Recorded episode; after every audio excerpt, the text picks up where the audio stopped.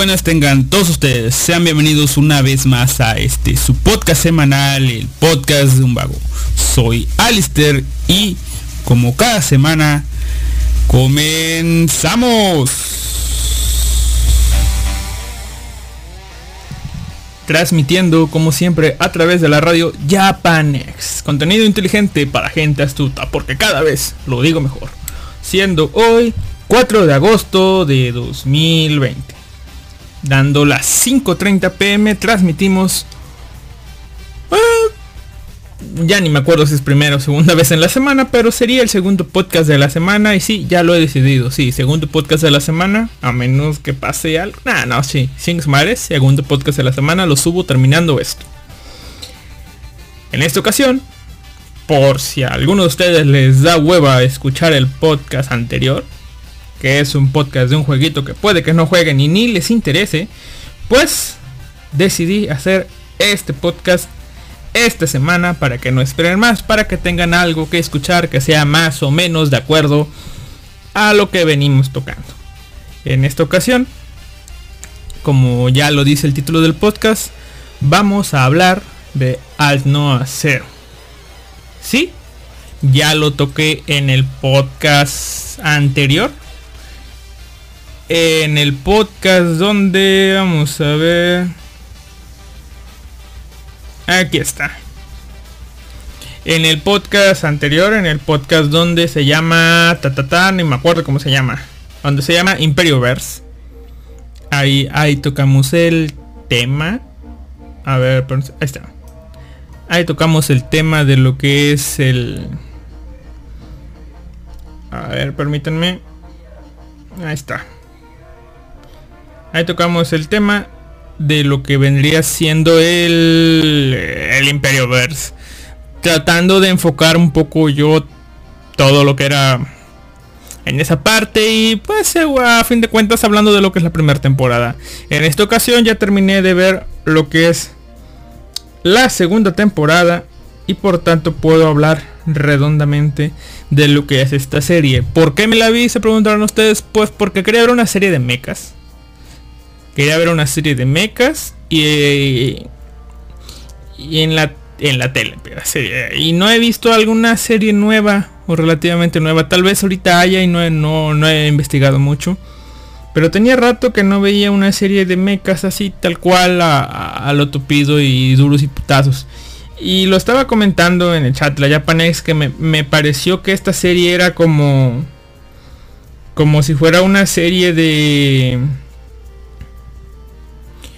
¿Cómo les diré? Como si fuera una, serie de eh, super robots versus real robots. ¿A qué me refiero? Para los que no están muy ubicados en, en lo que es el tema de los de los mechas, que los mechas son los las series de robots, pero aquí se, se diferencia un poco como que los mechas y los robots. Los robots son series donde hay robots, por ejemplo, eh, un anime de robots sería... Mm, ya sin miedo a equivocarme, porque puede que la caigan otros. Un anime de robots, por ejemplo, sería Medabots. Son robots, simplemente robots. O Astro Boy, supongo que entra también, es un anime de robots. Y los mechas son robots también, pero que son robots tripulados. Ahí entra lo que vendría siendo el, el reino de Sunrise. eh, todo lo que es Gundam. Y todo lo que vendría siendo series de, por ejemplo, macros. Y pues todas las series que vienen saliendo. Y como son simplemente robots tripulados, cosas como, por ejemplo, ah, ¿cómo se llamaba esta? La de Bahamut.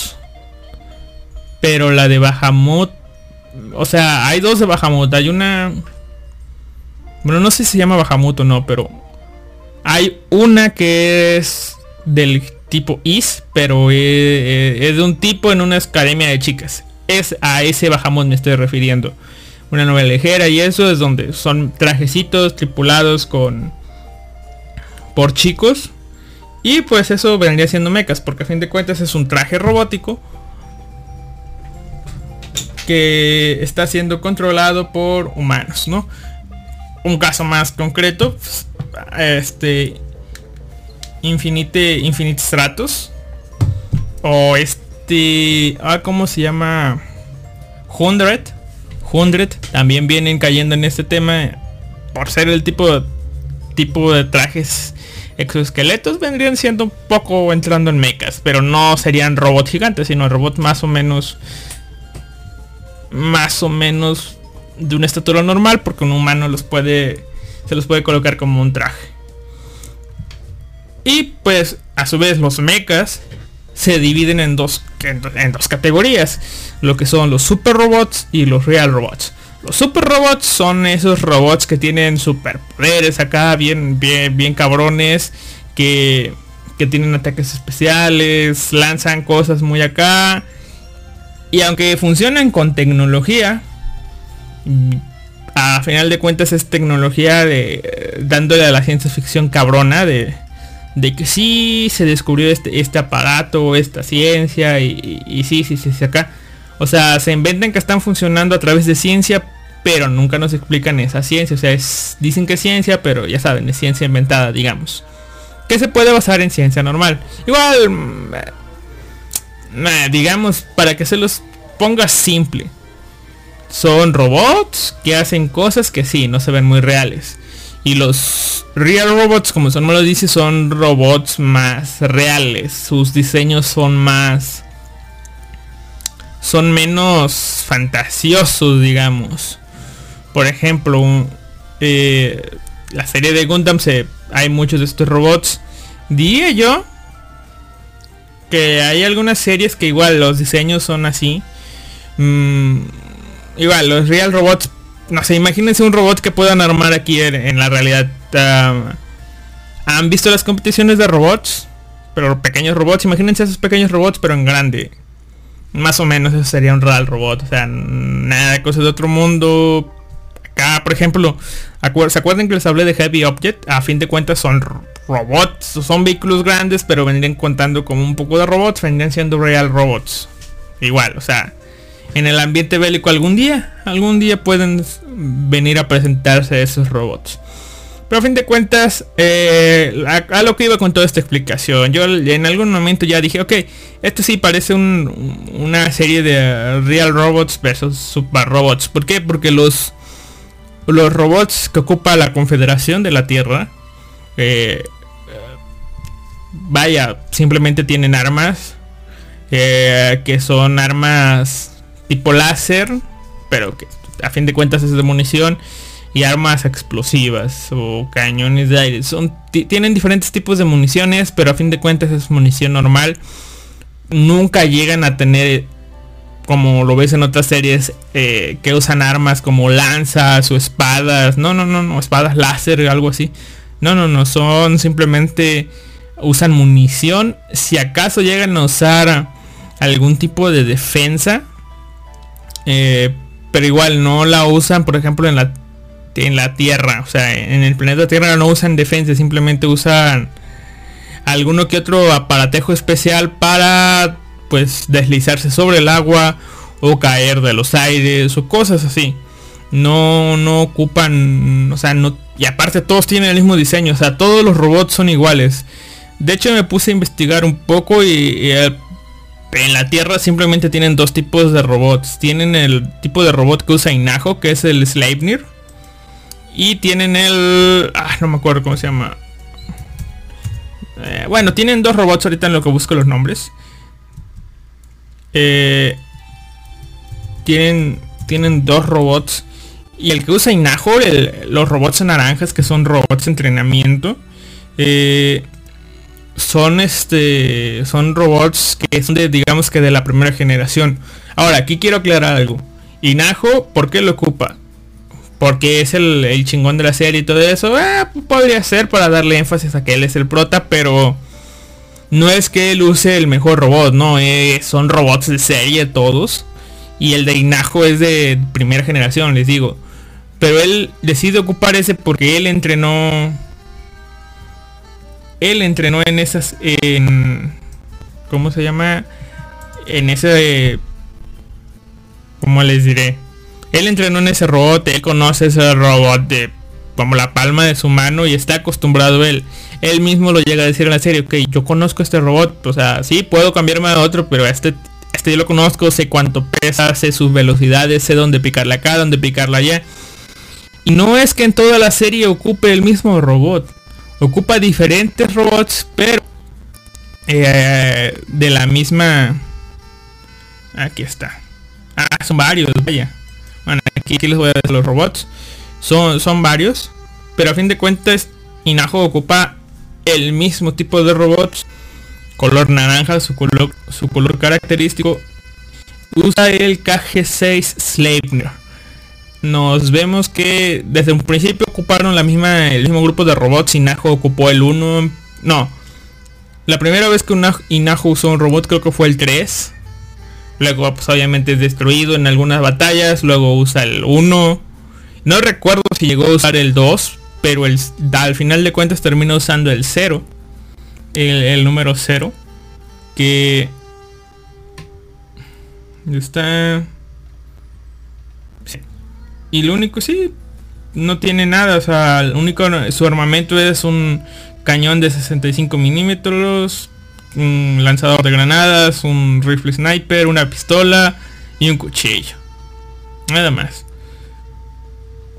y espadas, pero más que espadas, bueno, sí son espadas, pero no son, simplemente son pedazos de hierro ahí grandotes para para para pelear y, los tiene y, ahora sí que no es como otras series que oh sí los tengo guardados acá en mi espalda. No tiene que llevar contenedores especiales donde llevas esas espadas para sacarlos sí solo lo vemos en la pelea final contra digo en la pelea final donde está el en el espacio otra de las armas de la tierra es el... Es el... El KG-7, el Aerion.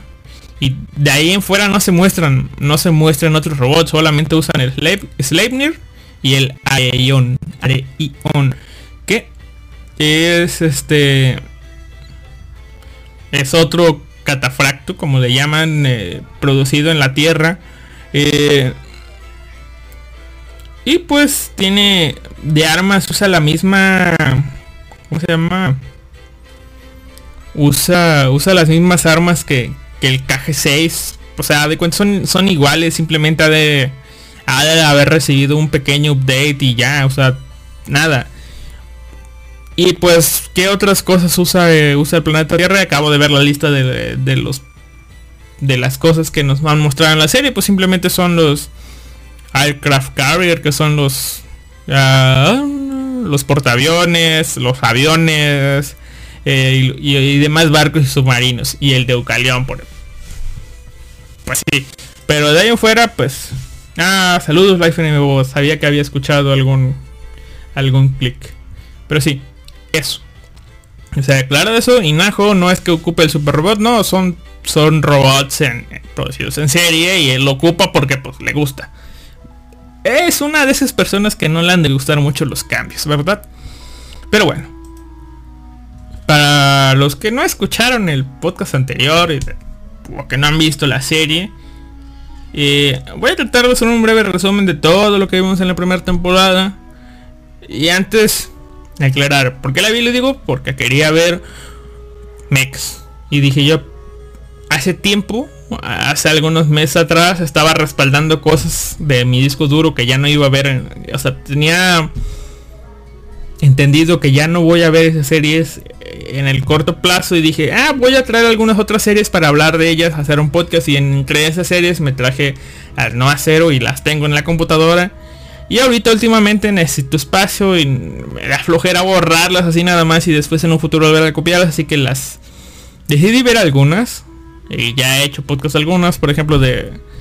Eh, igual, no tanto, pero bueno, Recero, Heavy Object, son ese tipo de series que tenía guardadas ahí. Y en esta ocasión pues dije, vamos a ver Gakusen, Toshi, Asuka... Bueno, Asterix, Asterix Squad, ¿verdad? Pero dije, ah, simplemente tal vez solo quería ver el opening, así que mejor vamos a ver al no acero y al no acero. Y aquí, de nuevamente, quiero decirme algo. Me acordaba de la primera temporada perfectamente porque es una temporada muy, muy buena. Una temporada que me gustó mucho. Y la segunda temporada la vi después, pero por alguna razón terminé olvidando las cosas. Sabía que a modos de adaptarme a los comentarios de las demás personas, me fui creando una idea, a pesar que yo había visto la misma serie, de que el final es malo. De que el final no me gustó. Y sí, en primeras no me gustó porque, no sé, tal vez mi pensar era diferente en ese momento. Tal vez buscaba otra cosa ahí. Pero ahora viendo la serie de nuevo, incluso sin haberla terminado, ya se los dije antes. O sea, en el podcast anterior lo alcancé a mencionar un poco. Y ahorita, pues, terminando de ver esta serie, la acabo de terminar de ver hace unos, hace unos momentos, hace unas horas. Eh, me queda claro de que sí, simplemente tal vez en ese momento que la vi por primera vez no era lo que estaba buscando, no era el final que yo quería, no era el final que yo me esperaba. Pero no por ser el final que yo me esperaba deja de ser un final que es eh, entendible. Casi yo diría que bueno. Bueno en el aspecto de cómo se desarrolla, de, de la lógica de la historia, de cómo se está manejando. O sea, termina bien para lo que es su universo, su mundo. Ya, que no te guste como a mí no me gustó, que obviamente yo hubiera preferido ese otro final, igual lo sigo prefiriendo. Pero igual, ahora ya entiendo más o menos, ya, ya entiendo a, a la princesa un poco más. Pero bueno, al no hacer una serie basada, es una serie original, tiene mangas y no recuerdo si novelas ligeras o no sé qué, pero tanto mangas como alguna otra mm, otra cosa está ¿cómo le diré? Está basada en el anime, no no es que el anime está basado en manga u otra cosa, ¿no? Las los mangas están basados en el anime. Es una idea original de Geno Bueno, él puso el script original. La, la, planeación está hecha por los... ¿Cómo se llaman estos cabrones? Olympus Night. Que no investigué, créanme. Cuando vi la serie lo investigué y ahorita años después lo volví a investigar y no tengo ni puta idea quién es Olympus Night. Yo, yo creo que debe ser eh, el nombre del grupo de producción. Tal vez debe ser la mesa... me voy más porque es la mesa directiva de Estudio Troika. Que que decidieron ponerse así, Olympus Night. Este. Y creo yo que incluso en la serie ellos mismos se referencian. Es más, tal vez en la misma serie ellos se referencian un poco. Porque hay un comentario que dice, oh, tal vez lo, no, no te debes revelar contra las arenas del Olimpo. Igual puede ser una referencia normal a un dicho normal, pero puedes encajarlo a ellos, ¿no? Que, que al final sí las cosas no van como uno esperaría que, terminara, ¿no? El anime se estrenó en el año de mi 2014. La primera temporada y la segunda temporada se estrenó en invierno de 2015, si no me equivoco. La primera temporada de qué nos habló? Nos habló de que en este mundo es un mundo como el de nosotros, pero un universo alternativo situado en un planeta llamado Tierra, o sea, nuestro planeta. Pero con la diferencia de que la misión de Apolo 17, que fue lanzada en 1972, descubrió que en la Luna eh, había una estructura a la que se llamó la Hypergate, que conectaba la Luna con el planeta Marte. A partir de ahí, eh, obviamente pues dijeron, wow, de aquí somos, una civilización antigua, vamos a investigar. Y mandaron a un investigador, a varios, ¿verdad? Pero uno de ellos fue eh, este, pues Roy Regalia. Así lo llamaremos porque al fin de... No recuerdo si tenía otro nombre antes, pero Roy Regalia lo mandaron a investigar. Y él fue el científico que de los primeros que llegó al planeta Marte Imagino que llevaba toda una colonia allá. Y en el planeta Marte, Roy Regalia encontró ruinas de una civilización antigua donde estaba enterrado un poder grandioso llamado Altnoa. Y ese poder estaba dormido ahí porque pues, era herencia de esa civilización antigua. Pero eh, al ser Rey Regalia el primero en encontrarla, este poder, esta tecnología, lo eligió a él para ser su nuevo dueño. Y así Rey Regalia se hizo poseedor de este increíble poder, así como todos sus futuros descendientes. Es decir, lo reconocía a él como el digno eh, poseedor de este poder. De las no. Esta, esta tecnología que le permitía, permitiría tener acceso a grandes avances tecnológicos. Y en uno de esos, pues él dijo, ok, tengo este poder, la tierra va al carajo, chinguen a su madre. Voy a hacer mi propio reino con juegos de azar y mujerzuelas. Y eso hizo, se independizó del planeta Tierra, fundando así lo que era el Imperio Verse. Lo hizo prosperar, construyó la colonia de Marte, la, la, la hizo crecer, fundó un gran imperio. Y su sistema de gobierno estaba basado en un sistema feudal, en el cual eh, pues los líderes de ciertos territorios eran vasallos del emperador, prometiéndole lealtad a cambio de poder. ¿Qué poder? Pues el factor de activación del alto. El, el emperador podía darles este factor de activación a, estos vasallos que fueron conocidos como caballeros. Estos caballeros, digo condes, condes, condes, perdón.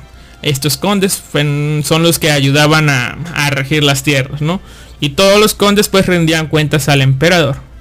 Después el emperador pues se hizo más viejo, tuvo un hijo, el hijo ascendió ascendió al, trono. Eh, y pues el hijo, eh, digamos que tenía otro tipo de pensamientos. Y entre sus pensamientos era de que para mantener el, poder en sus manos y centralizado, viendo que su pueblo estaba muy limitado en recursos naturales, tanto así que comían su comida era algo que llamaban krill y tenían que, pues ahora que dosificarla y eran muy limitados en ese tipo de, cosas, ¿no? El agua también. Y lo único por lo que resaltaba era tener mucha tecnología. Pudiendo encaminar una relación de, eh, vatos de la tierra, tengo tecnología, ustedes tienen semillitas, vamos a intercambiar. Y hacer un intercambio cultural y cosas así, decidió el, el nuevo emperador eh, hacer este un una campaña de odio hacia la tierra llena de envidia y celos para poder este pues mantener el poder. Y después pues se la terminó creyendo y decidió invadir la tierra. Empezó la invasión a la tierra desde el planeta Marte. Y pues la tierra normal así de qué pedo con estos cabrones van a atacar bueno empiezan a atacar empiezan a pelear en la luna. Como empiezan a, pelear en la luna cerca de la hiperpuerta, ya con toda una flota de avanzada por parte de los condes, eh, la luna, la hipergate, la hiperpuerta que estaba en la luna termina explotando, lo que ocasiona que la luna explote, parte de la luna explote, una cuarta parte de la luna hizo boom, lo que ocasionó el evento conocido como Havensfeld o la caída del cielo. Esta caída del cielo que provocó, ya le había dicho, que en primera la Hypergate se fue a la mierda. O sea, los caballeros, los condes se quedaron atrapados de este lado en la Tierra y pues a partir de ahí fueron llamados los caballeros orbitales que estaban ahí a la espera de saber qué hacer porque no era un no era una paz, era un armisticio. La guerra se había detenido por el Havensfeld porque ocasionó bajas de los dos bandos. Algunos condes murieron y pues la tierra se hizo mierda porque pues en primer lugar la luna controla lo que es algunas cosas como la marea y gravedad y cosas así. Y pues los pedazos de tierra que cayeron de luna que cayeron a la tierra pues, pues ahora sí que acabaron con algunas ciudades se terminó formando lo que era la Confederación de la Tierra. ¿Para qué? Para resistir los ataques de Marte. Y bueno, ahora, eso es más o menos lo que pasó antes de la serie. Ahora, antes de pasar los sucesos actuales, de la primera temporada, que igual voy a decir muy rápido. Este... La serie, si te gustan los mechas, si estás acostumbrado a las series de mechas, vela, la vas a disfrutar.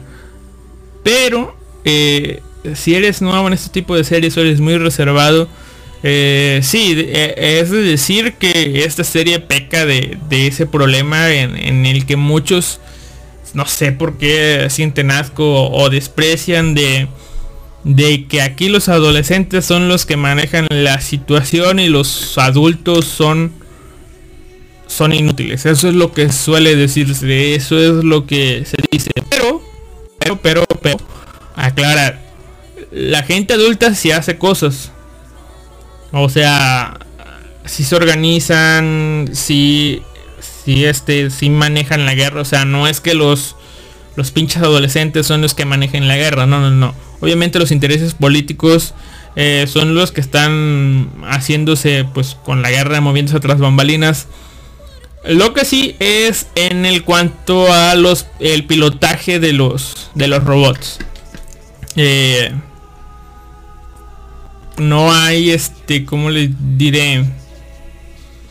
No hay no hay cierta coherencia porque mientras que los los jóvenes que vemos, los protagonistas, digamos, batallan y acaban contra marcianos o hasta que llegan ellos no pasa nada. Los tipos estos que están combatiendo, los soldados que son carne de cañón, mueren uno tras otro, uno tras otro, uno tras dos. Y parece que solamente Inajo pudiera tener este alguna oportunidad de ganarles a ellos. Pero la serie lo va justificando en el que Inajo no es que sea el puto amo manejando los robots, sino que Inajo ocupa sus conocimientos eh, para pues este hacer eh, o combatir a los robots. Digamos que combate al principio los robots con ingenio.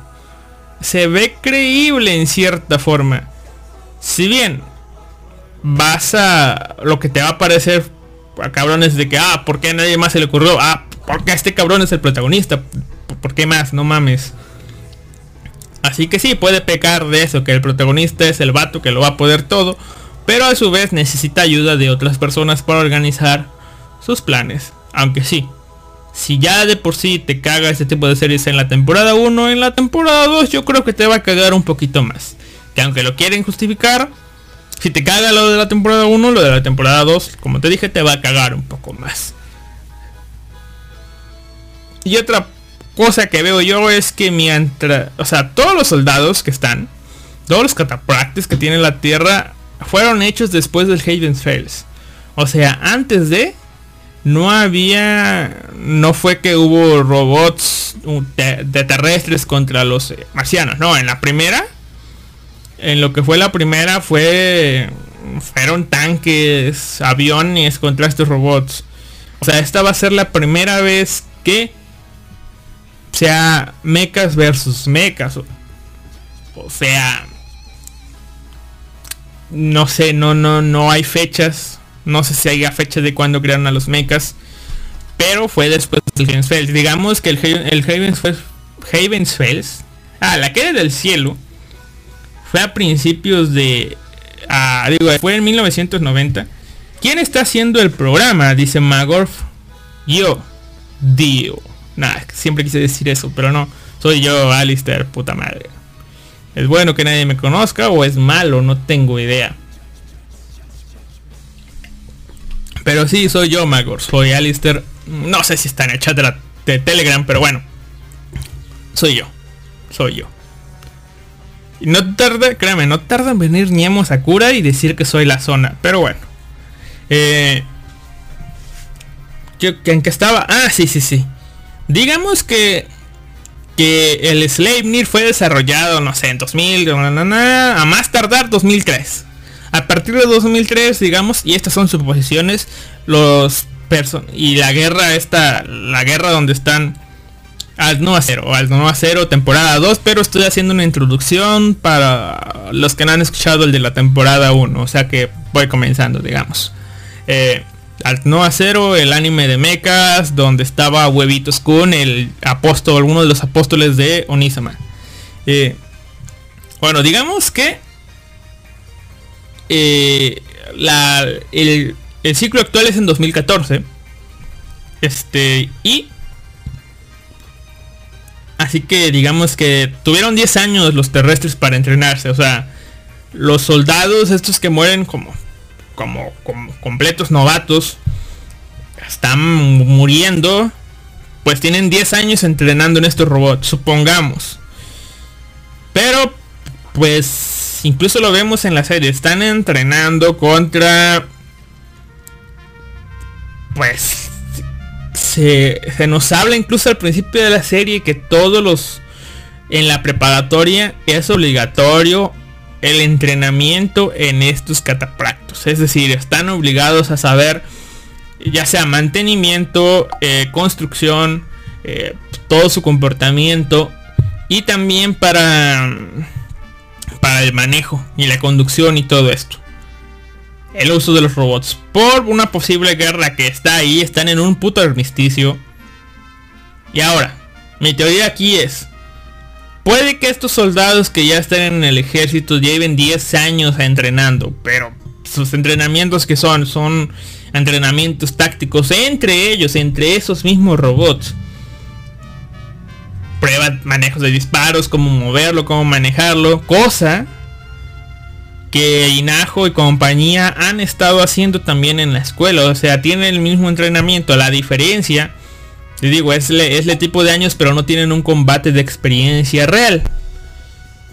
Inajo tampoco. La diferencia es que Inajo y su compañerita esta Inco, que también es una buena conductora de mechas, que no, digamos que no te lo hacen ver mucho, pero sobrevive a todas las putas batallas. Acá mi mi lógica es de que estos tipos pues, tienen el mismo entrenamiento base y unos tienen 10 años entrenando y estos tipos no. Y estos ya están en el ejército y los protagonistas no. La diferencia es que estos cabrones, sus putas primeras experiencias fueron batallas reales contra catapractos marcianos. Y los otros tipos han estado entrenando contra... De sus primeras experiencias son peleando entre ellos robotitos mierdas contra y los otros son combates reales, o sea, es como como si tuvieras lo, vamos a pasar a Pokémon, ¿no? Es como si unos un este estuvieras entrenando años y años y años y años contra un Charmander y este tipo... No, no, no. Vamos a pasarlo a Digimon. Porque yo soy más de Digimon. Es como, como si estos tipos estuvieran años y años y años entrenando contra Agumons. Y Nahu y compañía lleven meses entrenando con, con, Agumon. Contra Agumon. Y después, ¡pum! Vamos contra Wargreymon. O sea, eh, el, digamos que el factor de aprendizaje y, de... Ah, por mi vida y, el de... Ah, me vale... Bueno, a no, no es que le valga tanto madres, pero Digamos yo que ahí se medio justifica, se medio explica por qué los otros tipos tratan de usar tácticas que, han estado entrenando toda su vida, pero que obviamente no van a servir porque no tienen información, no tienen ni idea de cómo van. Ya para la segunda temporada, cuando el protagonista y algunos otros ya pelearon contra robots, digamos que ya no mueren tantos o tan fácilmente porque ya fueron los primeros acontecimientos de la Segunda Guerra, donde ya hubo ya hubo muchos muertos de parte de la Tierra, digamos ya aprendieron, ya se ve que ya no ya con un puñetazo los mata, no, no, ya se ve que dan un poco más de batalla, siguen muriendo a lo pendejo y siguen sobreviviendo los protagonistas, pero a fin de cuentas ya no es una putiza como lo era antes. Así que ahí va un poco un poco mi digamos que la explicación que yo le doy ese sentido. A fin de cuentas no deja de ser de que los pilotos estos son inútiles y otros no, pero podrían darse o podrías entenderlo por ahí. A fin de cuentas yo simplemente me estoy acomodando para poder disfrutar la serie. Vamos a ver, dice... ¿Y qué tema? Al, no, el grito inexpresivo. Acabo bien la primera temporada. ¿Cómo detesté la segunda? Y aquí estoy bien. Yo también la detesté. Pero le digo, ya comprendí un poco más el final. Ya, aunque no me gustó, ya comprendí el final. estoy bien y por eso pues, estoy haciendo el podcast, ¿no? Eh, Life Anime ¿te pareció bien la trama? El pibe se mata por la mina para que se vaya con el primer chabón que apareció. Llevas 10 años de ingeniería y sus posgrados y un albañil te va a decir qué hacer, qué tipo de enseñanza es esa. Ah, pues el, al albañil le enseñó Dios. Así. Al albañil le enseñó Dios. Pues ahí está. ¿Cuál es la diferencia? Ahora, les digo, no me quiero extender tanto con lo de la primera temporada. En la primera temporada vimos que la princesa Vers, la princesa Vers, la princesa Asylum, quiso bajar a la Tierra para hacer la paz con la Tierra y que el puto armisticio se acabara y fuera pacífico. Pero había unos que otros condes, unos que otros caballeros orbitales que no tenían esa idea, así que querían ocupar como excusa la muerte de la princesa. Así que algunos marcianos espías en la Tierra estaban este pues a la espera de órdenes y planean un atentado contra la princesa, matarla, culpar a los terrestres y declarar la guerra. Cosa que a fin de cuentas termina pasando, pero la princesa no termina muriendo. ¿Por qué? Porque pues se enfermó y mandó una sustituta, ¿no? Después ahí es donde conoce a Inajo, terminan descubriendo a lo que es el Deucalión. Ella se termina revelando como la, este, la princesa de Vers, que activa el Deucalión con el factor de Arnoa batallan entre todo esto contra muchos este, condes, ya se los había dicho. Eh, Inajo termina ganando con ingenio. Eh, al menos se toman la molestia de explicar por qué diablos ganó. O sea, cuál es la debilidad de estos super robots. Cómo ganó y cómo lo hace y termina ganando. Y no es que él se vaya intacto. Bueno, él sí. Pero sus robots no termina perdiendo algunos Sleipnir, les digo el, número 1, el número 3 mínimo, no recuerdo si el 2, pero al menos el 1 y el 3 sí se, sí se, se, destruyeron. Y al final de cuentas se termina enfrentando contra el conde Sasbaum, el cual era eh, la mente maestra detrás de todo. Y pues el conde Sasbaum con su Dioscurio tenía las habilidades de todos los demás condes a los que había enfrentado Inajo. Pero como él los había enfrentado, ya los había derrotado, ya sabía sus, sus debilidades, pues no fue un reto muy difícil. Para finalizar la primera temporada, recordemos que ellos acabaron pues, por obra del puto señor Onisama en el mismo cuarto. Acabó Inajo todo malherido el conde, el conde Sasbaun, la princesa de Vers y a final de cuentas llegó este Slay. En estos hechos, el conde Sasbaun termina disparando a muerta a la princesa. Eh, cosa extraña, porque yo les había comentado, o sea, si Slay no hubiera tratado de detener a, a Inajo, eh, Inajo hubiera matado a Sasbaun. Y así Sasbaun no le hubiera disparado a su princesa. Esto aquí es donde su cabecita comenzó a trastornarse. Porque él se da cuenta de eso. De que gracias que le salvó la vida al conde Sasbaun. El conde Sasbaun disparó a Slane. A la princesa, le digo, ¿no? Luego, la princesa ahí toda muerta y tirada. Eh, eh, Inajo trata de acercársele. Y Slane pues termina disparándole. Y pues ahí acaba la la, primera temporada, ¿no? Con, con tanto la princesa como, como Inajo ahí todos heridos, supuestamente muertos. Y como preparación a la segunda temporada nos dejan, de, nos dejan saber que el paradero de la princesa fue es desconocido, la guerra continúa y todos sabemos, todo, todo, todo está ahí, ¿no? A ver, dice Life Anime Podcast, hay gente con personalidad muy débil, así, así. A ver, hay gente con personalidad muy débil, así. ¿Así? Ah, sí, existe en la vida real personas que dejan manejar por otros que imponen con más fuerza sus ideas.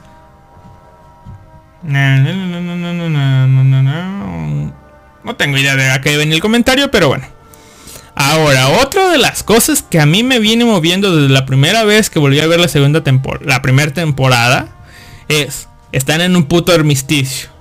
Sí, los caballeros orbitales están emputados porque no ganaron la primera vez. Están detenidos. Están encabronados. Quieren invadir la Tierra. y les faltan recursos según dicen ellos. Pero tienen sus putas naves grandotas acá. Obviamente no tienen la hiperpuerta, pero ¿por qué vergas no regresaron a al planeta Verse? ¿No querían regresar con la cola entre las patas o qué pedo? Esa es una de las cosas que sí, o sea, se estaban emputados y algunos ni, ni querían pelear. ¿Por qué no regresaron? Todos se quedaron ahí, como pendejos, ahí rodeando la Tierra, caballeros orbitales. Sí, somos 37, pero... Ah, bueno, ni modo. O sea, no sé, no sé por qué se quedaron. Se pudieron haber ido y volver con más y... Y este... Y volver con más. ¿No se te hace muy lineal la, el trama? El trama no, la trama tal vez. Pero igual, vamos con, o sea, la, la trama, quiero creer yo que es porque que Gen Urugochi dijo, ah, miren, aquí está, es una gran historia. Ah, ah sí, tres episodios. Ah, Pueden acabarla, luego me voy, luego, luego regreso. Y nunca regresó. Nunca, nunca, nunca regresó. Nunca regresó Urobochi. Solamente planteó la historia y fue. Ah, hijo de puta. Anon de mierda. Hablen de Animaker, por favor, que están poniendo porro en el chat. Hijos de la... Y el ano nada más pone el porno y se va y se fue. Qué maldito chat que está hasta la madre. Pero bueno, 19 meses, casi dos años han pasado desde esos acontecimientos y así comenzamos la segunda temporada. Eh, pasan varias cosas aquí. tenía varias ideas de cómo abordar esto de hablar de varios personajes porque incluso ahorita aquí hice el resumen me pasé a hablar del capitán del capitán Marito creo que se llama con su trauma y todo eso pero ah, igual.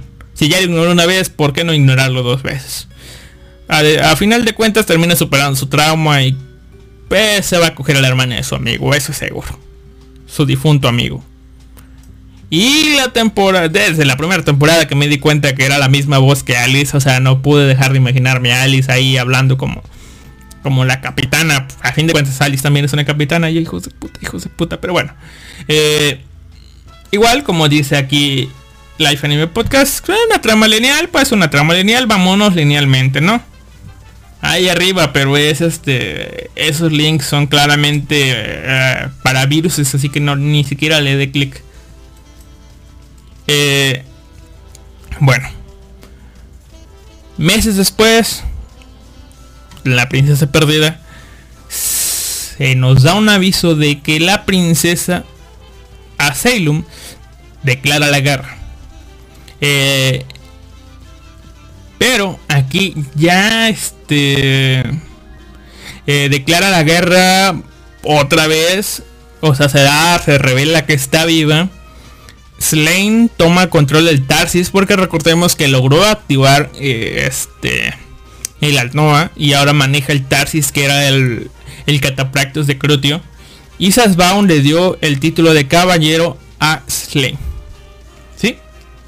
Eh, no pasa mucho cuando se nos revelan que Asylum en realidad no es Asylum, sino que es su hermana, la princesa Lemrina vers no sé qué cosas. Pero es la hermana de Asylum. Una chica que nació uh, inválida. Que es hija de. No de la no, de la misma madre de, de, Asylum, sino de otra persona. Y como no es. Pues ahora sí que no es hermana tal cual de Asylum. No es hija de la misma madre. Eh, los demás del imperio la ven de cierta forma como pues la tipa que es este.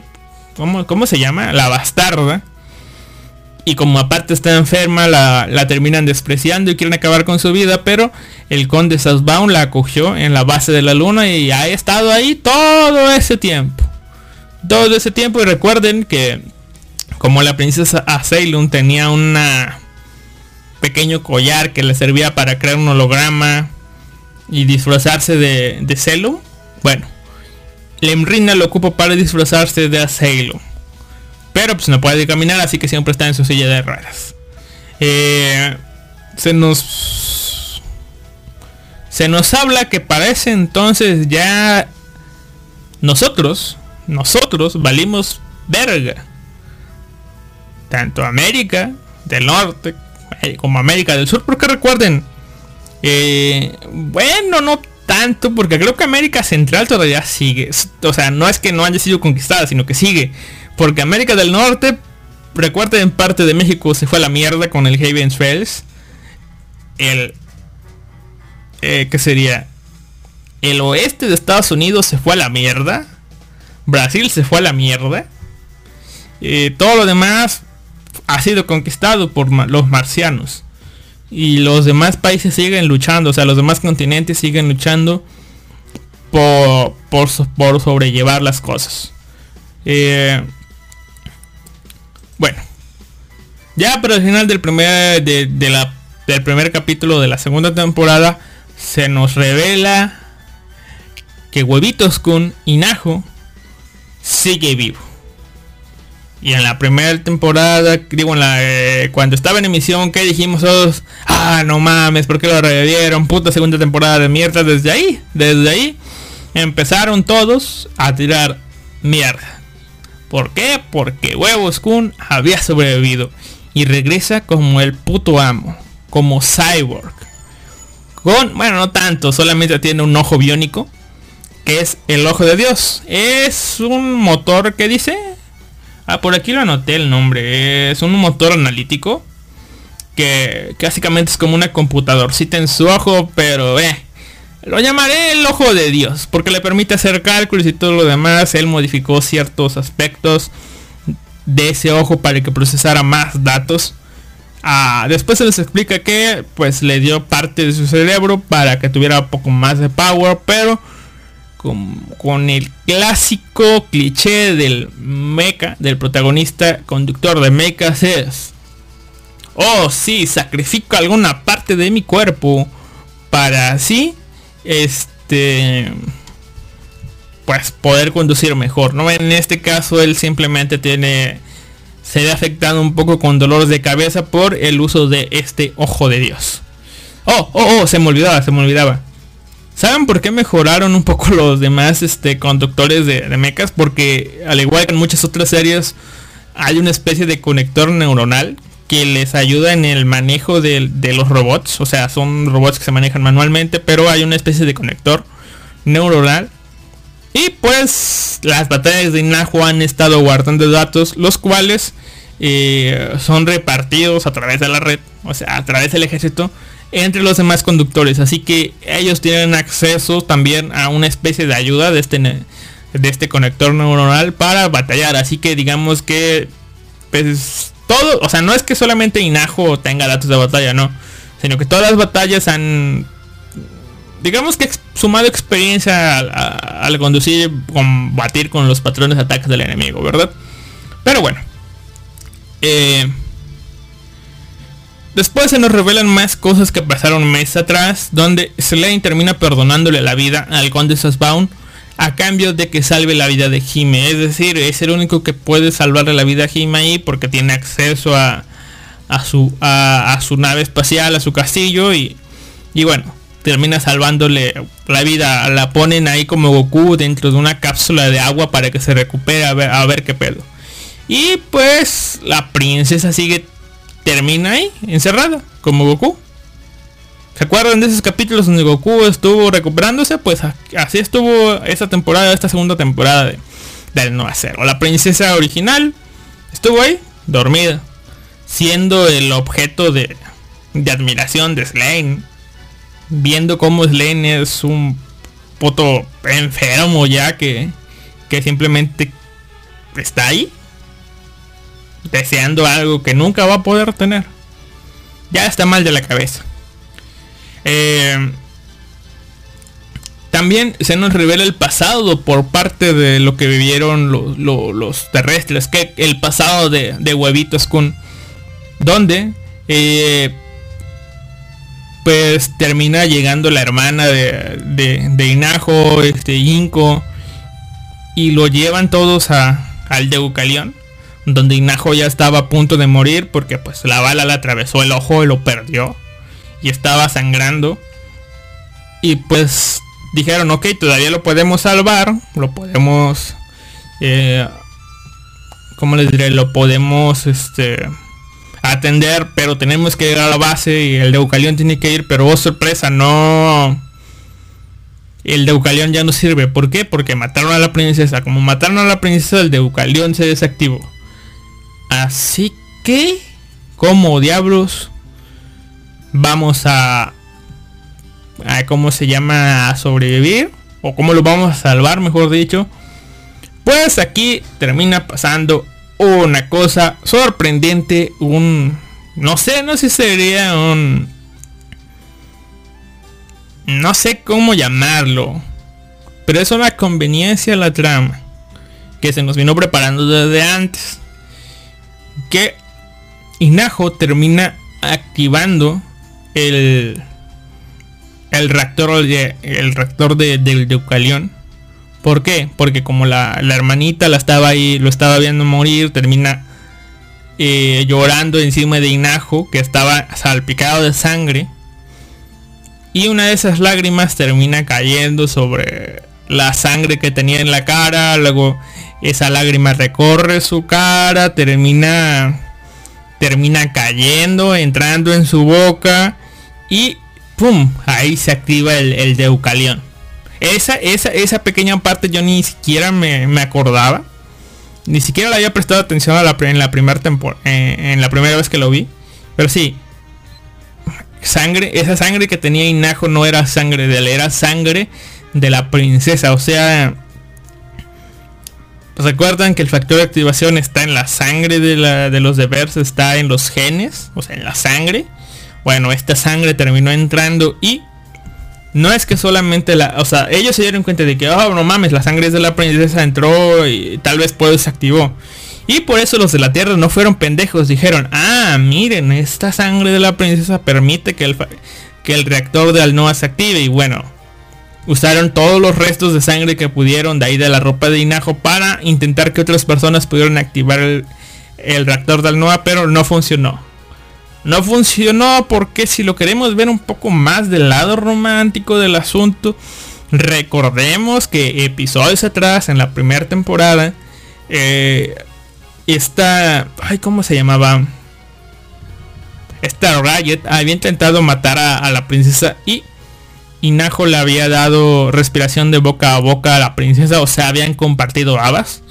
Y la teoría aquí es que las, las babas de la princesa le dieron un poco del factor de activación. Y lo que fue la sangre terminó por, pues, concediendo este factor de activación. Y Slane, que también tiene el factor de activación, recordemos que muy muy en el pasado también tuvo un este un encuentro de babas con la princesa. O sea, la princesa ya había intercambiado babas con Slane, luego intercambió babas con Inajo y los dos tuvieron el factor de activación. Pero ¿por qué no se había demostrado antes esto? Porque pues yo creo que nunca Slane nunca había estado cerca de un de un de algo que tuviera el el reactor al NOA para que lo activara. Así que pues, es comprensible, era un puto esclavo.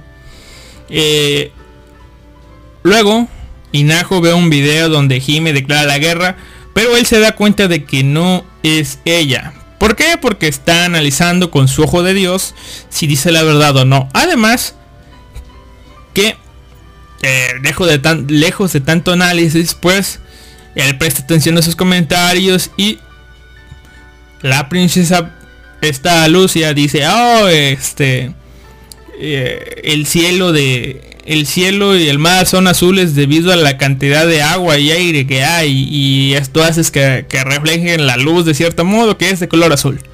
Cosa que la princesa original le había dicho a Inajo, pero él la corrigió y le dijo, no, no, no, esto no es así, es debido a este tipo de...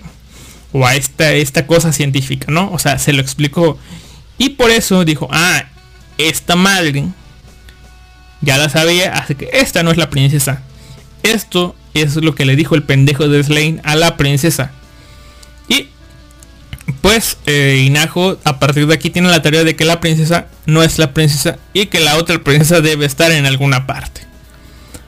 Y bueno, ya les dije, eh, pues Jime está en la cápsula de Goku, Inajo tiene el ojo de Dios y eh, la princesa Lemrina desactiva el factor de activo eh, pues ahora sí que digamos que le quita un poco el poder de activación a Slane pero termina dándole de nuevo el factor de activación o sea que que ya no tiene el factor de activación de Asylum sino el factor de activación de de la Embrina ¿por qué? porque la Embrina también intercambia babas con Slane así que esa teoría de que uh, intercambiar babas sirve pues se solidifica un poco más aquí. Tenías que intercambiar babas con la princesa. Con una o con la otra. Eh, ¿Qué más? Bueno. Hay varios caballeros orbitales que tienen pedos con que Selene sea un caballero. Lo, lo, siguen tratando mal como un terrícola. A lo que el conde Sasbaun en poco en agradecimiento de, que Slane le, haya perdonado la vida, pues Sasbaun decide denunciar ante todos los caballeros que están presentes ahí y todos los demás marcianos que, ¡eh! Cabrones, miren, este, Slane, yo, Sasbaun, lo adopto como mi hijo. ¿Entendieron putos? Y todos, sí, ok, entendemos. Y ya. Pero, y, este, ¿Qué más? ¿Qué más? ¿Qué más? Eh, bueno. Después de eso hay una batalla entre entre Slane y Sadbaum contra los caballeros de bueno los caballeros no perdón contra contra Huevos Kun y compañía pero eh, eh, este a final de cuentas de, esta batalla terminan acorralando a, al conde Sasbaum eh, el conde Sazón termina siendo asesinado por aparente basura espacial. Pero luego se nos revela que no era basura espacial, sino que Slane preparó una trampa para enfrentar a Inajo.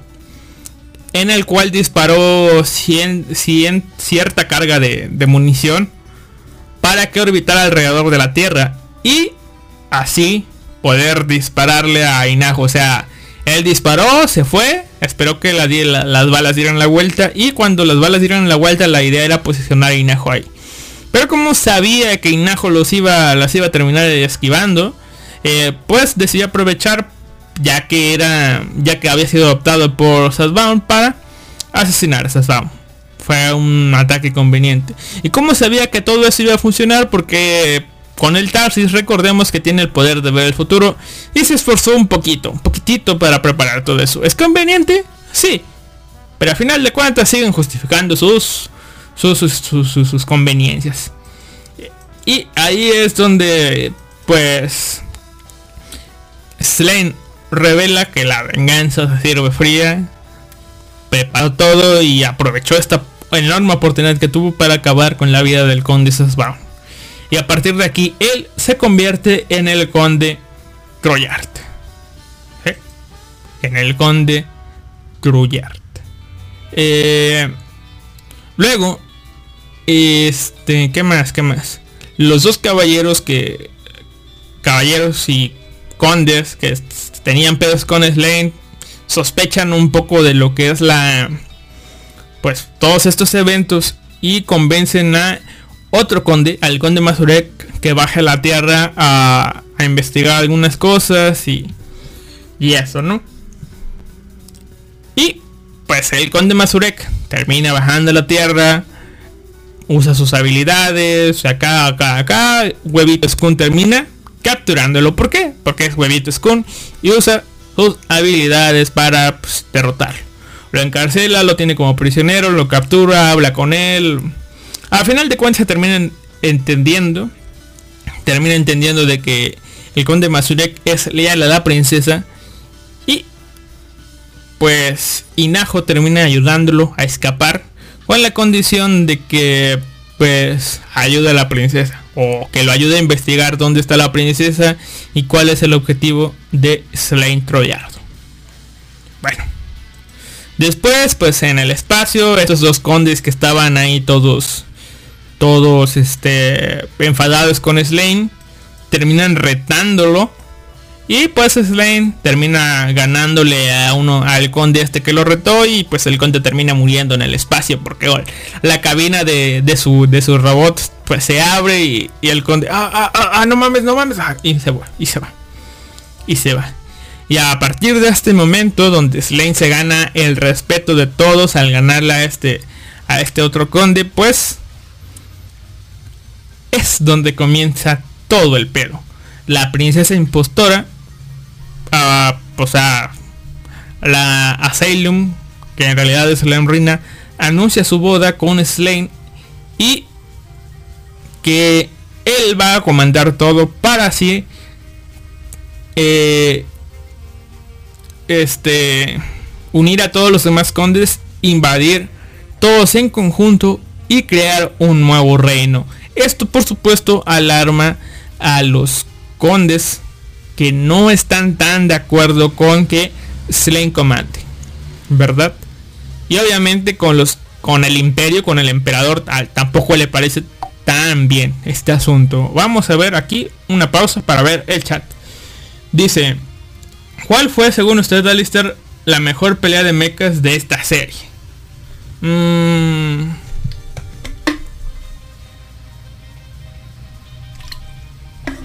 La mejor pelea.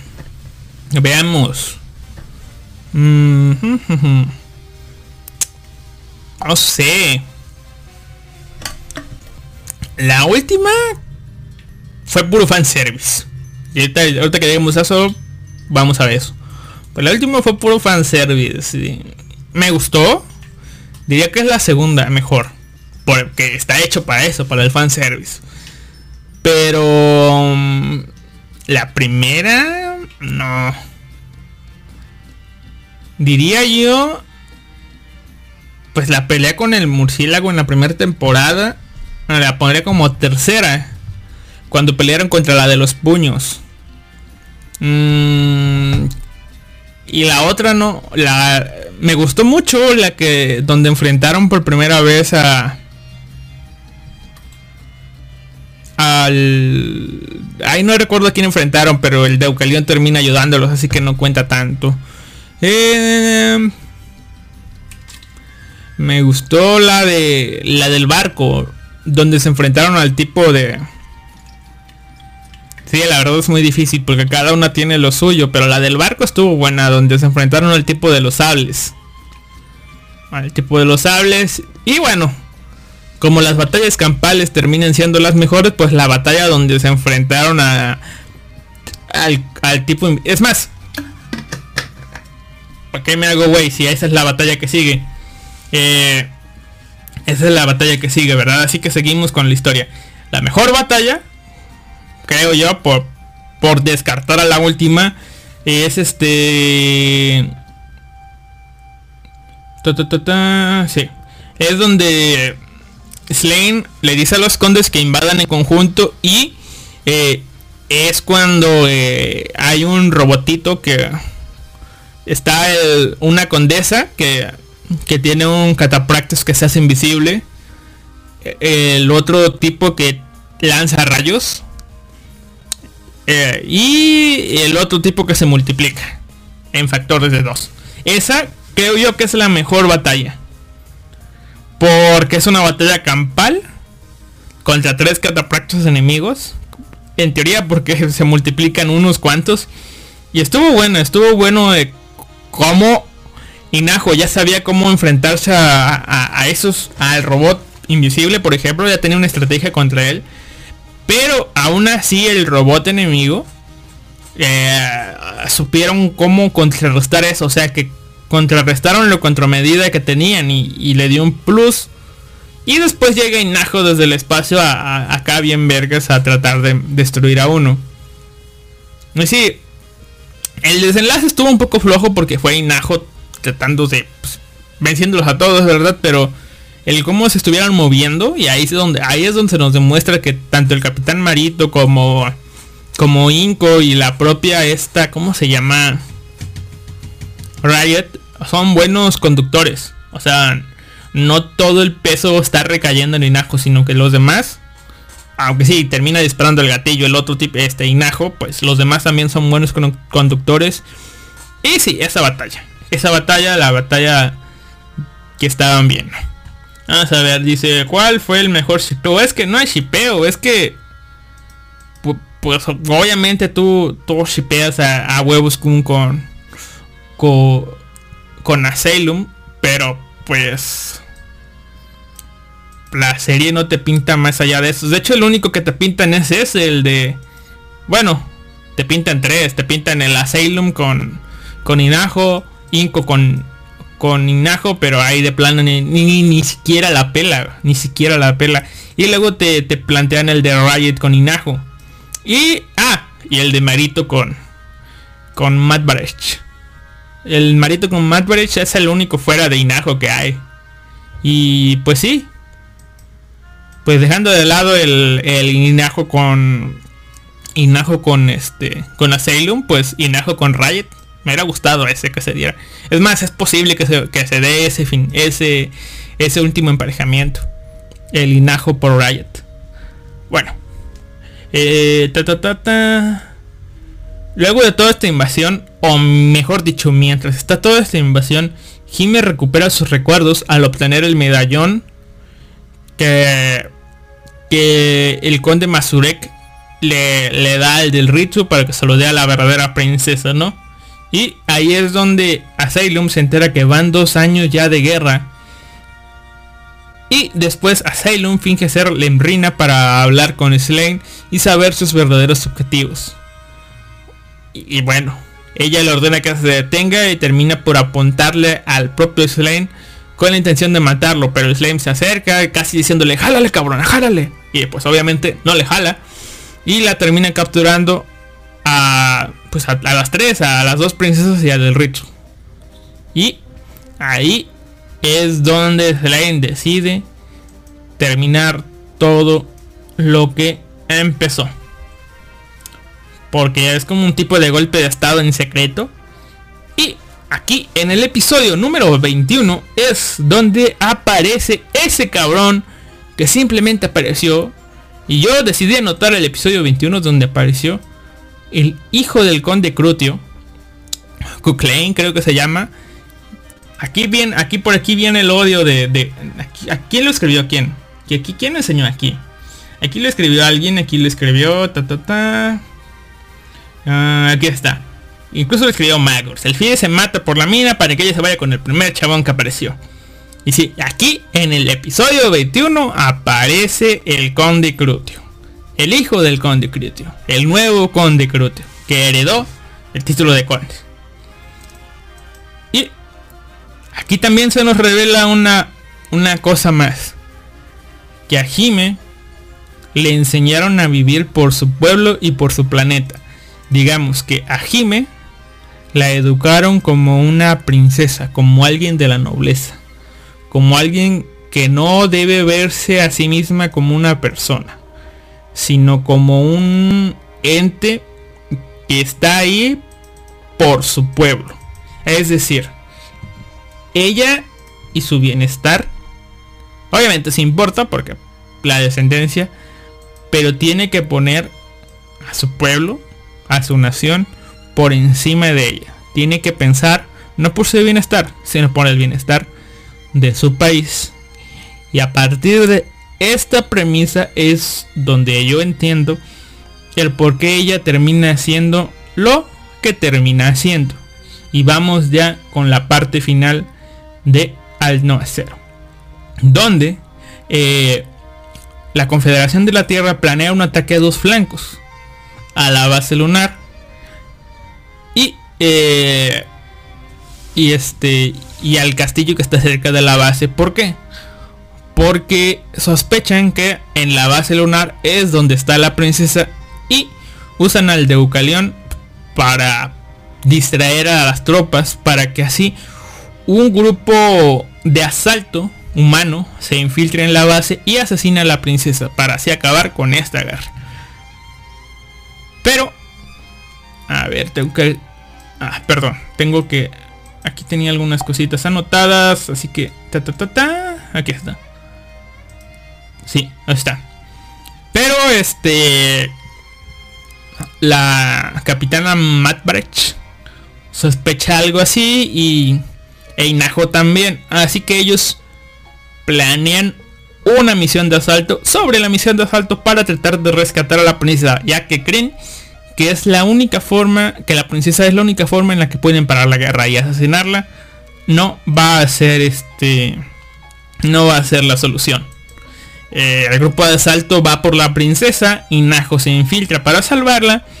Eh, entre, todo este, entre todo este desmadre, eh, Lemrina se sacrifica para distraer a, todos los chicos, a todos los demás.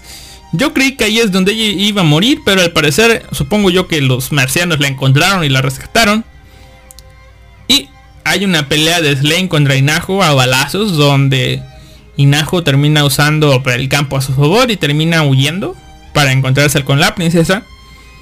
Eh, y termina haciéndolo, pero justo cuando la encuentra se desmaya.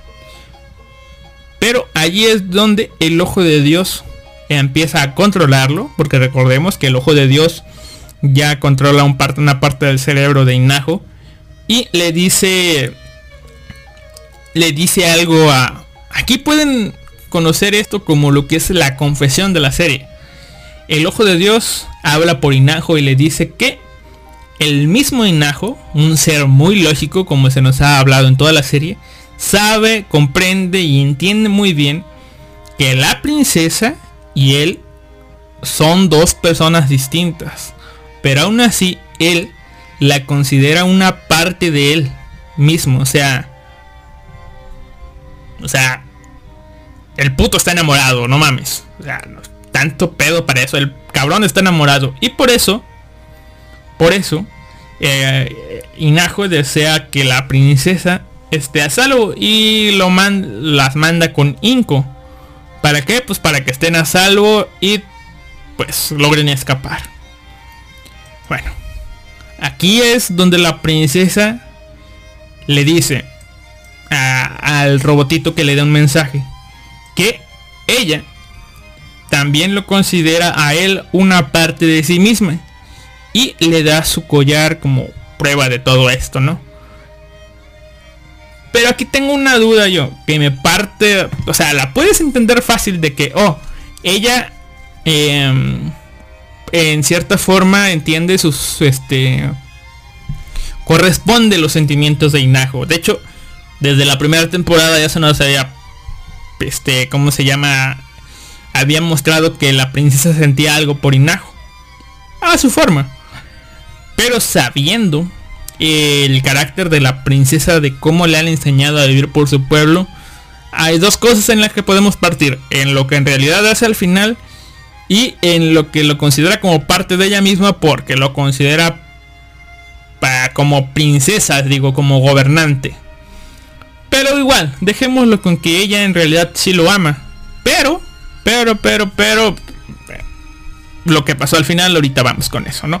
Déjenme la chat porque según yo había visto un comentario. Sí, a ver. Dice Life Anime ¿Te has visto Soul no Aquarium o Aquarium Evil? No. Son súper pochocleras pero divertidas. Buenas peleas de mechas y una gran historia de amor que sobrepasa miles de años, ¿no? Soul no Aquarium, no recuerdo por qué no. Y Aquarium Evil es porque tiene segunda temporada, tal vez estén relacionadas o porque tienen 50 capítulos. No me acuerdo. Pero ya tengo anotadas, las voy a anotar ahí en la lista, en la lista de pendientes que tal vez en unos años las vea, pero ahorita de momento ya anoté una lista, una, de mecas. Pero bueno, la tendré en consideración. Espero que no, se me vaya. Eh, bueno. Y también la princesa le pide al ojito de Dios que le diga algo a Inajo. Le dice algo, pero no, no sabemos qué es. Yo en un principio pensé que la, cosa era que detuviera a. Pero ya vamos a ver si ese era el mensaje o no. Em, encuentran a los terrícolas, no, o los marcianos, no recuerdo. El chiste es que el enemigo termina encontrando a la princesa Salem y a Del Ritsu, pero el conde Cruteo llega y la salva. Y aquí es donde yo digo, es la princesa una facilota y aquí es el efecto del puente colgante de nuevo, porque recordemos que, que les había dicho que, que, tal vez el efecto del puente colgante se aplicó con, con Inajo porque la salvó. Y aquí, como ya la salvó el conde Crutio, tal vez se aplique de nuevo. En realidad yo aquí en este punto, sin haber visto lo demás, quise justificar eso con que era por esto. Y la clásica, oh, me salvaste, oh, te amo. Pero lo, voy a ver que no es esto, sino lo siguiente. El conde Crutio saca a la princesa con la nave y se van. Huyen, escapan de allí. La princesa tiene un encuentro con el emperador. Pero ahí se da cuenta ella que el emperador ya está en sus últimas, está senil. Ya ni siquiera sabemos si el emperador murió o si está en ese estado que ya no puede, ya no es útil pensar, ya no es útil para gobernar. Y una vez terminada la, videollamada, estas que tienen, a Salem le pide un favor al conde Crutio. Eh, y pues este conde pues obviamente acepta. ¿Qué favor le pide eh, la princesa al conde? Pues en resumidas cuentas les pide que le preste su apoyo, su poder, su influencia y todas sus conexiones. Y pues les dije, él acepta. Eh, llama a la princesa, pero pues la princesa le dice que no, que, que ya detente, que párate, pero pues Slane no le hace caso. Y pues ellos terminan escapando. Slane los manda a capturar. Y aquí es cuando ya damos parte a lo que es la pelea final. Slane convoca a la guerra final a todos los condes. El plan de Slane era, ok, miren. Los que están en la, órbita vengan a pegar madrazos contra todos los que están en órbita. Los que están en tierra vayan a invadir a todo, todo lo que falta y acabemos con esto de una buena vez. Pero justo cuando está en este llamado, se da el, gran, el gran acontecimiento, ¿no? Eh, la princesa Salem interrumpe esta videollamada a todos, es decir, a todos los condes les llega la videollamada, este videomensaje, a todos los que están peleando, tanto terrestres como marcianos, audio y video, al donde se puede como se queda.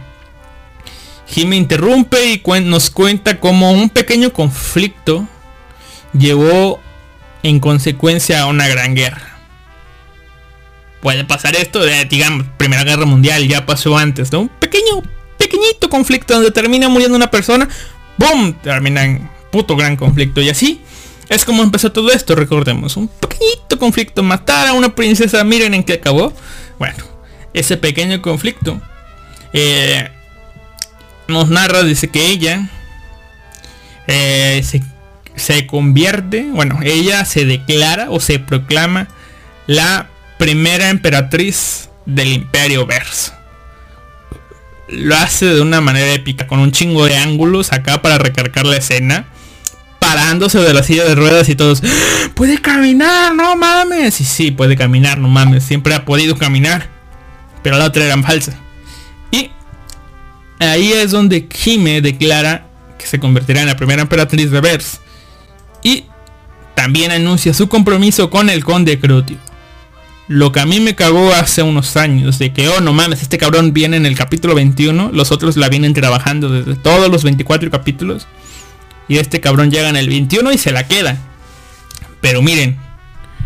Eh, bueno, dejen terminar esto, dejen terminar esta idea. Eh, se convierte en la primera emperatriz y declara que se va a casar con el conde Crutio. Y que ella desea la paz con la tierra. Fin del comunicado. Y aquí es donde les digo, al fin entiendo. Sí, qué bonito hubiera sido que la princesa se hubiera quedado con... Con Slenya, ¿no? Definitivamente. Pero que se hubiera quedado con Inajo, ¿no? O sea, se declararon su amor de cierta manera. Eh, con delay, pero se lo declararon. Pero pues el objetivo de la serie es acabar el conflicto entre la Tierra y Marte. Y el único, la única manera era que ya en este punto la única manera era que la princesa asumiera el poder. Y si, pudiera la, emperatriz ya la, primera emperatriz de Versa, la emperatriz eh, a Lucia Vers, ¿qué? No, a Sailum Versa Lucia asumir el mando de emperatriz así nomás, ella sola, y después declararse en matrimonio con Inajo, pero eso hubiera tenido más problemas a futuro, ¿no? Y aún así, si ella solamente se hubiera declarado en la primera emperatriz así nada más, eh, ya antes la princesa falsa se había declarado en matrimonio con este con con el conde con el conde Troyar, un terrícola. O sea, habían dudado, pero lo habían aceptado y lo habían aceptado porque esa era una manera de que ellos pudieran cumplir sus deseos de invadir la tierra. Y ella lo que quiere hacer es detener la guerra. O sea, estar ya para así sola y luego en un futuro casarse con con Inajo, no, no es posible. Eh, porque no lograría obtener la paz que ella quiere. Estar sola tampoco sería posible porque no, no sería forma de detener a los condes. Se le revelarían de alguna u otra forma. Eh, se ganaría el favor de algunos de ellos, de los que quieren la paz, por ejemplo el conde Mazurek. Eh, pero, pues no. Y casarse con, con un conde, pues es la solución que ella ve y la solución que yo veo acá. Igual, doy otra, ¿cómo se llama? les voy a dar otra opción, no les digo que él sea, hubiera sido la única solución, no. Eh, ella decide casarse con el conde porque el conde, ella misma lo dijo, quiero que me prestes eh, tus influencias y tu posición para detenerlo. O sea, el conde Crutio, el primero, era alguien muy respetado y este, él, él, al ser su hijo, es igual de respetado y tiene las mismas conexiones que tenía su padre. Y pues se casan y obviamente se, van a, se va a ganar inmediatamente el favor de todos los condes que estaban eh, que conocen al conde Crutio. En primera. Luego, al ver esto, que el conde Crutio está de su parte, también se van a detener otros para ver qué pedo. Cosa que se muestra en la serie. Y esa es la forma de detener esto. Déjenme los mensajes y luego les doy la otra opción. Eh, Souse, ok, dice a ver. Life Anime dice, te las recomiendo. La saga Aquarion comienza con Souse no Aquarion, sigue después con Aquarion Nuevo y termina con una temporada, más que ni vale la pena mencionarla. Las dos primeras son las importantes hasta tienen una ova entre las dos. Tiene mi serie de aprobación, pero lo dejo a la gran sabiduría. Entonces debe de ser esa. Es la del pelo, es la del chico o chica con pelo azul, creo. Sousei no Gargantia. ¿Que, no era Suisei? Bueno, tal vez sí. Eh, no, Gargantia manejaba bien los hilos de drama, pero el dibujo era, un, era de un hentai. Concuerdo. Había, y esa la voy a ver. Esa, Magorf, esa la voy a ver. Voy a hacer un podcast, no ahorita, no mañana. Pero en uno de estos... En este año tengo que hacer una serie de esta. Porque yo vi esta, yo vi esta serie. Pero no, no terminé de ver las ovas. Y me gustó mucho el cómo plantean su evolución. Al menos el desarrollo humano. Eh, pero sí la voy a ver porque me falta ver las ovas y me parece recordar que ya las tengo a la mano. Así que soy Cerno Gargantia. Esa sí la voy a ver porque me gustó esa serie. Ahí dice, había varias veces que parecía que iba, iba a aparecer una escena fuerte, watch. Sí, comprendo, era la paleta de colores y el diseño de personajes. Sí parecía un podcast. Un podcast, un hentai. Life Anime Boa dice, cada vez que dice Conde Groot, me imagino a Groot de los Guardianes de la Galaxia diciendo yo soy el Conde Groot. Solo eso todo el tiempo. Life Anime es mujer interesada. Luego dice Magorf, no tengo a la mano el Twitter del director ya que nos da el detalle de que autoproclamarse emperatriz generó conflictos en las colonias. Así no sirvió de nada. Me avisa cuando va a ser para darle apoyo. Sí, Sí, igual, tal vez lo... No, recuerdo, está, está, está en el, en el chat de Telegram, bueno, ahí lo voy a poner. Pero sí. O sea, nos, o sea, hay una historia donde dice que las colonias de Marte siguen en conflicto. Bueno, pero igual es la solución que ella encontró en ese momento. Les digo, la otra solución aquí era eh, casarse con el conde Mazurek, que también era leal a él. Y a fin de cuentas lo que aquí necesitaba era ser una emperatriz con un esposo, con un emperador. Eso es lo que ella necesitaba, pero supongo yo que entre Mazurek y el conde Crutio, que era básicamente el mismo tipo de rubio, solamente que uno más joven que otro, pues eligió a elegir uno, eh, eligió el que tenía la mano y que era más joven, supongo yo, ¿no? Y bueno, eso es el motivo que, que le encontré para para tener detener este eh, los conflictos, ¿no? Para que no hubiera tanto pedo. Em, ah, creo que ya recuerdo un poco a lo que se refiere con lo de las colonias y ahorita voy con eso. Eh, bueno, la emperatriz ahora ordena un alto el fuego, pero pues eh, no acaba todo así nada más. Slane termina siendo el capitán que se queda a ver el barco hundirse y ordena a todos los demás que se vayan eh, este. Hay una escena patética donde la princesa Reina se la termina arrastrando a Slane, pero Slane la termina mandando con sus tropas fuera de la base lunar a escapar, a que se retiren y Slane decide autodestruir la luna. Pero, eh, pues, Slane logró conseguir caballeros leales y eh, Light, su mano derecha, se termina regresando para pues seguir combatiendo. Y los de, creo que se llaman Stigis o algo así, los otros grupos que tenía ahí también se regresan para combatir. Y terminan en la batalla final contra pues Inco, el conde Marito, la hermana de Inajo, Riot y algunos otros soldados eh, que terminan siendo carne de cañón. Porque saben que solamente a los que mencioné con nombre son los que sobreviven. Y terminan pues destruyendo o, venciendo a estos tipos. Y eh, qué más como Inajo observa no Najo perdón Inajo. Este Slane observa a huevitos como pelear ahí dice oh hijo de puta ahí estás pues van a su pelea final que ya en sí es un despropósito es un fanservice, nada más. Por eso les digo que no la pongo tanto como la mejor pelea. Que aquí es donde Inajo iba bien preparado, acá con un chingo de espadas, de armamento, escudos, para pelear contra el Tarsis. Y aunque termina perdiendo la cabeza el robot de Inajo, pues este termina ganando, pero termina rescatándolo de la muerte.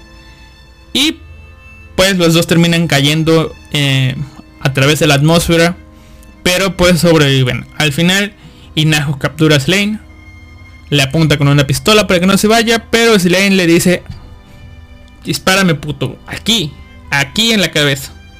Pero Inajo termina eh, pues simplemente capturándolo. ¿Y qué hay del conde Cruz Creo que se llama el conde de pues el caballero este Hark Like y los demás, pues se da a entender que terminan muriendo a manos del Deucalión, porque al Deucalión lo último que se ve hacer es que ordena un ataque al juego cuando estos entran al campo de batalla, así que supongo yo que todos esos murieron. Eh, luego de toda esta batalla, de que ya la paz está declarada y que algunos condes decidieron ver a ver qué pedo, se nos cuenta ya lo que está pasando en el futuro. Eh, se construyó el Alnoa 1. Una especie de... Supongo yo que es una especie de portal. Entre... Creo, no sé. Tal vez puede ser solamente una fuente de energía. Pero quiero creer yo que es una especie de portal. Entre la Tierra y Vers. Pero puede ser simplemente un... Un generador de energía. Y eh, se nos cuenta que la emperatriz Alucia eh, universaliza el uso del alnoa, del factor alnoa. Pero pues no saben si todos van a poder usarlo. O sea, ella permite usarlo a todos, pero no sabe si todos son compatibles con esto. A Slain Troyard, este hijo de puta, se le acusa de todo. Se le acusa de que fue el cabrón que planeó el asesinato de la princesa. De la princesa, o sea, de la ahora emperatriz. Mientras que irónicamente al padre le reconocen por sus investigaciones y que va a ayudar a que ahora el desarrollo conjunto de la Tierra y Marte se pueda llevar a cabo. Y pues, a ojos de la vista pública, Slain termina muerto. Es declarado muerto. Pero, a final de cuentas, de lo que todos nos rimos en su momento, porque yo también lo hice, es de que Inajo hace sus visitas conyugales con Slain. Donde este está recluido acá todo acabado a jugar ajedrez y todo el pedo. Pero pues no es tanto el tanto el pedo, tanto la comunicación. Simplemente Slane ya le dice a Inajo que, que se, se, quiere morir. También nos cuentan aquí en esta pequeña charla que tienen que Inajo, como, como ya no lo ve necesario, ya cumplió su cometido. Ahorita les digo que, que, pienso con eso. Ya se quitó el ojo de Dios, ya no lo tiene porque ahora es el chico del parche. Eh, pues su cometido era salvar a la princesa. Ya la salvó. La princesa le dio otro cometido. Ya lo hizo. Ya no necesita el ojo. Y Huevitos Kun aquí se quitó el ojo de Dios. Y bueno, como les digo, Slane quiere morirse. Le ha reclamado muchas veces a Inajo de por qué diablos no lo mató, por qué diablos lo mantiene con vida. E Inajo decide decirle por fin por qué. Que todo es por petición de la princesa, de la emperatriz, de Celo. ¿Por qué? Porque recuerden ese que yo pensé que era de que detuviera a Slane, que era la petición de la princesa. Pues no, resulta ser que la petición de la princesa es que salvara a Slane de su cadena de infelicidad. La princesa no quería ver a no quería ver a Slane como pues como como esa persona que en la cabeza había convertido, ¿no? Quería convertirlo en una persona común. Bueno, no. O sea, quería que Slane fuera feliz. A final de cuentas, eh, todos terminan mirando al cielo. Fue. Pues de que Inajo al parecer ya terminó resignado de que, oh, pues esta es la emperatriz, yo soy un humano, ya valió vergas. Aquí no se va a poder.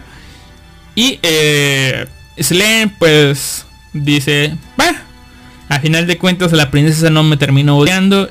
Y la princesa y la princesa pues termina con...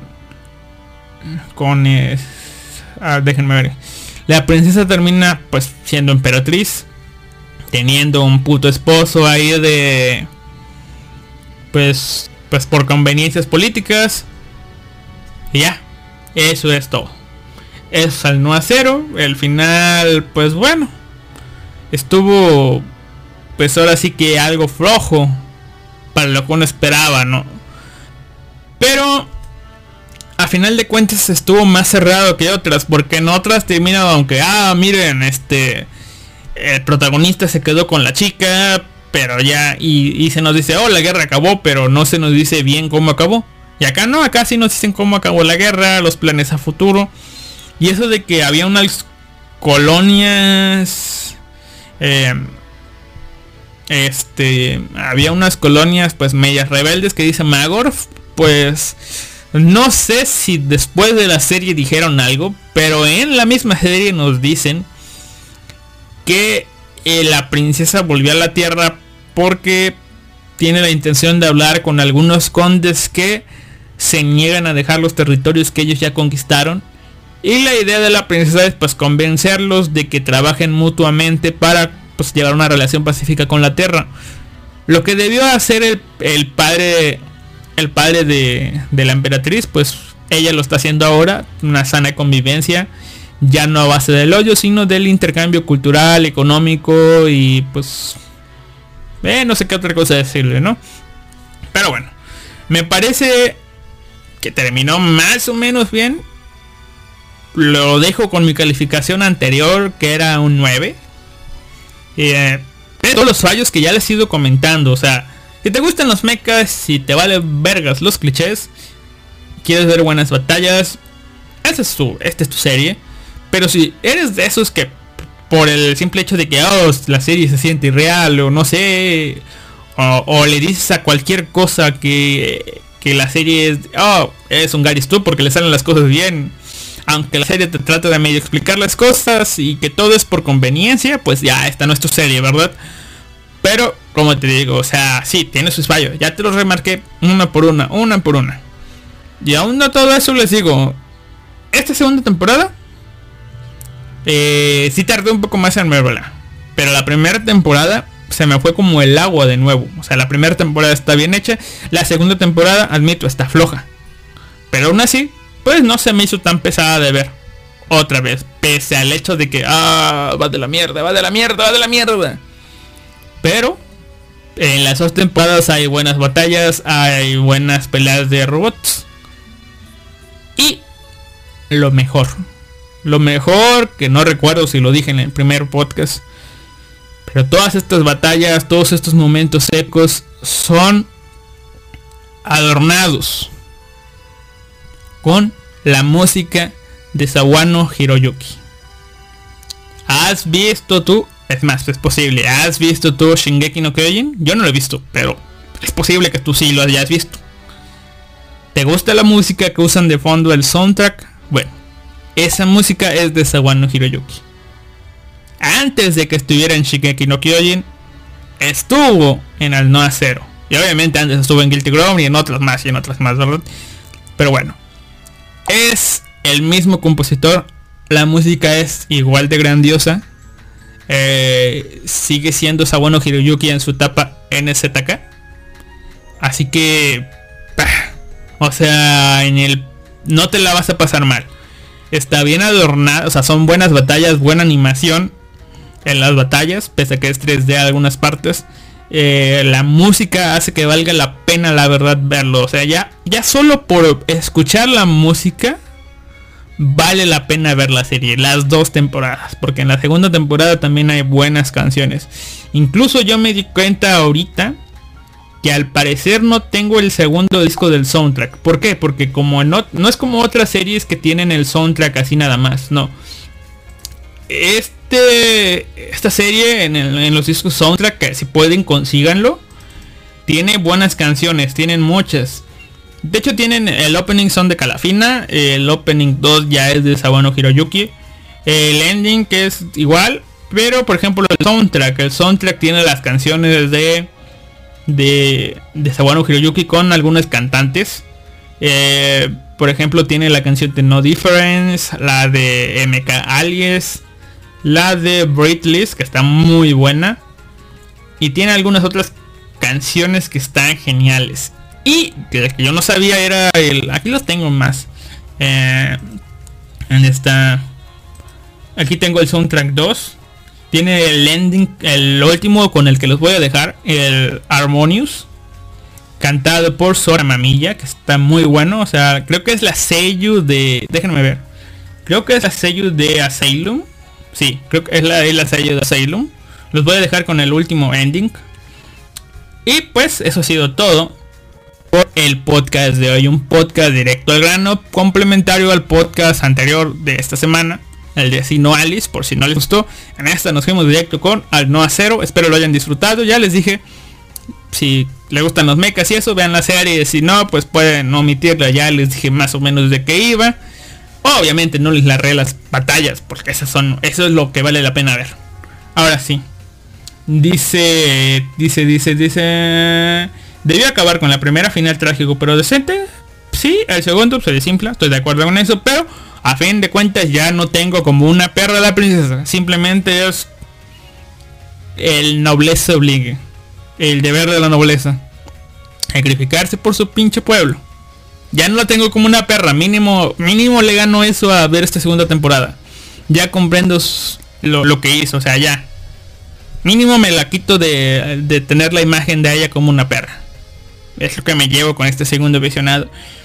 Y dice The Phenomenal Club habla de las temporadas de Nanatsu, Nanatsu no Taisai cuando las vea.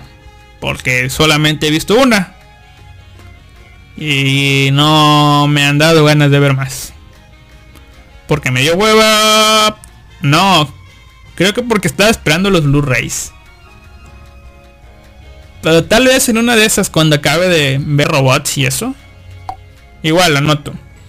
Hablan de la censura. Es que no sé si ver la segunda temporada de Nanatsu no Taisai o, ver, o, leer el manga. Pero... Mm, o esperar a que esté todo en Netflix y verlo en español. Porque no me acuerdo si lo vi en español o lo vi en inglés. Digo en inglés, en japonés. Y la cosa es que cuando yo veo una cosa en Netflix que ya está en español y que no he visto antes, me da flojera verla en japonés y tengo que esperar a ver el doblaje. Porque si no, luego no, no me nace. No me nace, pero igual lo considero. Solo una pregunta, si usted ya la ha visto. Sigue apareciendo en el anime, en el anime, el este Arturo. O sea, tiene más o menos relevancia o, o solamente en el manga. Bueno, bueno, bueno, bueno. Bueno. De ahorita lo único que aseguro es de lo que dijo Magorf, de Suicide no Gargantia. O Suicide. Es más, mientras en lo que contestas de, Phenomenal Club, mi duda, voy a ver cómo se escribe, porque según yo es Suicide. Que era Gargantia no sé qué. Suicide, Suicide no Gargantia. Sí, es Suicide, con U, nada más. Y era Gargantia on the Verdurous Planet. De 2013. Uh, sí, sí, está muy buena esta serie. Está muy pinches buena. Le voy a dar un corazoncito aquí. Y los dos últimos episodios no los he visto. Pero bueno. Bueno, no contestó. No contestó de Phenomenal Club. Igual espero su respuesta en el chat. Si es que la escuchó. Bueno, eso ha sido todo por el podcast de esta semana. Eh, la próxima semana en formato podcast nos vemos con otro tema que no sé cuál será. Tal vez un manga. No sé, ya tengo algunos aquí, pero no sé manga o hablar de animes temporada que no he hablado. Pero aunque el podcast va a ser la próxima semana, probablemente, digo, probablemente lo grabe el día sábado. O el domingo, o sea, si no aparezco el sábado antes de la zona, voy a aparecer tal vez y solo tal vez. No, no, espere, no, el sábado antes de la zona no puedo. Eh, sería cuestión de que no haya malvivir. Si no hay malvivir, entro yo. Si no hay malvivir, entro yo. Esa, es la cuestión. Este sábado para grabar el podcast de la otra semana. Eh, pero si hay malvivir, pues no voy a grabar. A menos que pueda grabar el día domingo. Ese día domingo sí. Igual como a mediodía o tal vez en la mañana. Antes de obviamente de Japan Nexus Project. Así que ahí nos vemos. Ustedes en formato podcast, no se preocupen. Esto va para los que están en el chat, para Life Anime Bob, sobre todo, que es el que me acompaña regularmente. Y aquí ya nos contestó, dice, eh, la saga de Aquarium no tiene per no tiene pierde, pero no me contestó, es la de la chica de pelo azul o chico de pelo azul. Bueno, dice, vaya Lester, vaya usted. Gracias por escuchar a The Phenomenal Club que llegó al final, pero en estos momentos, justo en estos momentos voy a hacer eh, la portada del podcast y justo después de estos momentos voy a intentar subir el podcast a Evox. Así que ya va a estar disponible. Eh, para mañana más tarde ya está disponible este podcast. de esta semana, el segundo podcast de la semana. Y gracias a Magor por escucharnos. Ahora sí, eso ha sido todo. Los dejo con el ending. Que no, no recuerdo haberlo escuchado antes de ponerle atención. Que es el ending de... Harmonious de Sora Mamilla. Ahora solamente falta esperar que suene. Esperemos que suene y nos vamos.